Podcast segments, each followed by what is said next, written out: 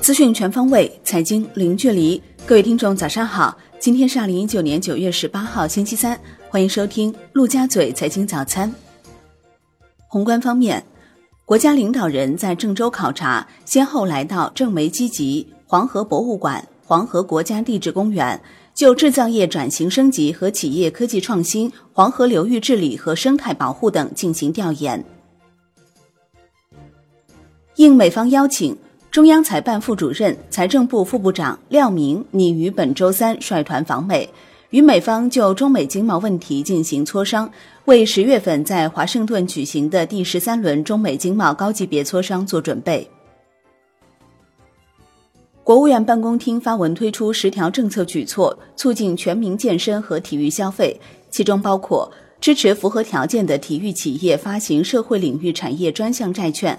确定一批国家体育消费试点城市，开展全国社会足球场地设施建设专项行动，加快发展冰雪产业，力争到二零二二年冰雪产业总规模超过八千亿元。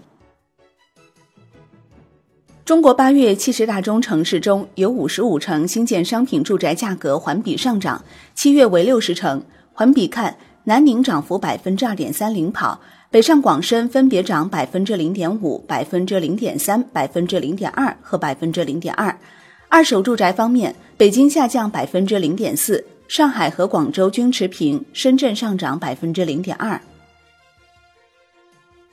中共深圳市委六届十二次全会召开，深圳市长陈如桂就深圳市建设中国特色社会主义先行示范区的行动方案（二零一九至二零二五年稿）作说明。会议要求。聚焦落实率先建设体现高质量发展要求的现代化经济体系等五个率先重点任务。据证券时报报道，深圳市建设中国特色社会主义先行示范区的行动方案（二零一九至二零二五年）目前仍在讨论阶段，没有正式出台。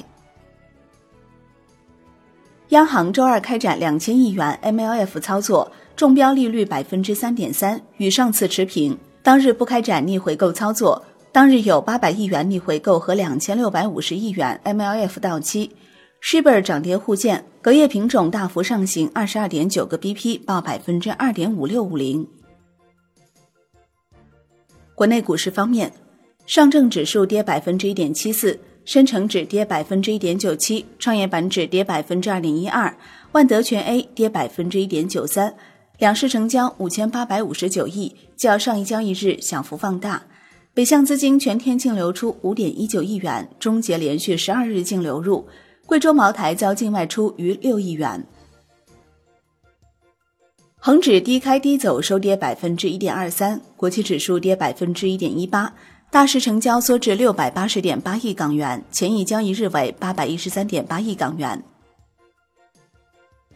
据上证报报道。A 股大幅回调，致使保险资金调整权益仓位的传闻甚嚣尘上。但据市场一线消息，的确有一些保险机构进行了调仓，但并不是减仓。保险资金的权益仓位水平保持平稳，未有明显下滑。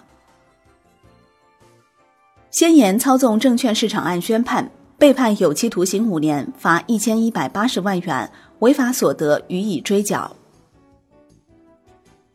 三只新股周三申购。分别为科创板热景生物、山石网科以及创业板一网一创。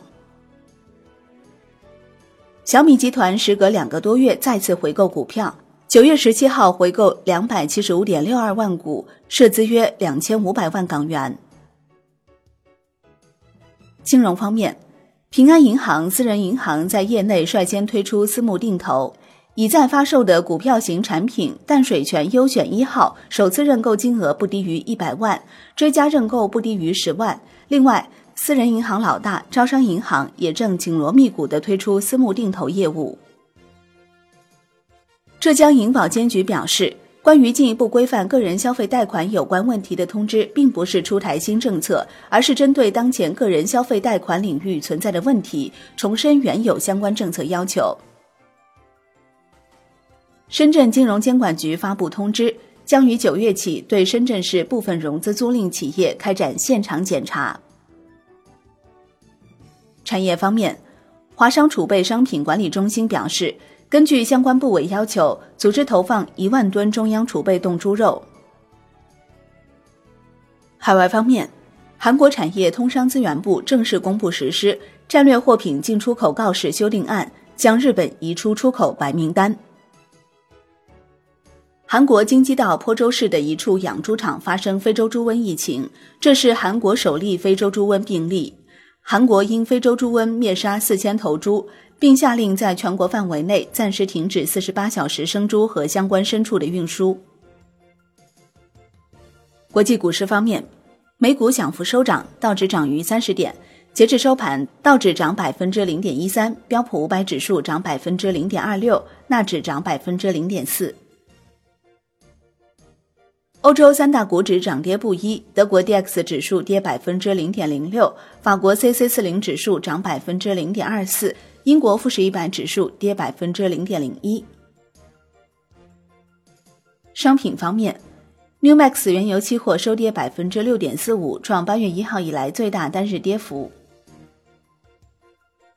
Comex 黄金期货收跌百分之零点一七，Comex 白银期货收涨百分之零点三八。伦敦基本金属收盘普跌，其中 LME 期镍跌百分之一点八七，LME 七锡跌百分之二点零一，LME 七铅跌百分之一点八四。国内商品期货夜盘多数下跌，其中焦炭、动力煤收涨。沙特能源部长在吉达举行的新闻发布会上对媒体表示，沙特石油产量将在九月底完全恢复。此外，沙特阿美董事长称。沙特阿美的 IPO 是政府的承诺，将一如既往推进，攻击不会阻止沙特阿美 IPO。债券方面，国债期货全线收跌，十年期主力合约跌百分之零点一五，盘中最大涨幅百分之零点二七。银行间现券收益率午后明显上行，十年期国开活跃券一九零二一零收益率上行一点七五个 BP。十年期国债活跃券一九零零零六收益率上行一点二九个 BP。央行数据显示，八月份债券市场共发行各类债券四点四万亿元，期末债券市场托管余额为九十五点一万亿元。八月份同业拆借月加权平均利率为百分之二点六五，较上月上行五十七个基点；质押式回购月加权平均利率为百分之二点六五，较上月上行五十个基点。七月中国所持美债下降二十二亿美元至一点一一万亿美元。七月日本所持美债增加七十九亿美元至一点一三万亿美元。外汇方面，在岸人民币对美元十六点三十分收盘报七点零九二九，较上一交易日跌二百八十九个基点。人民币对美元中间价调贬七十三个基点，报七点零七三零。好的，以上就是今天陆家嘴财经早餐的精华内容，感谢您的收听，我是林欢，我们下期再见喽。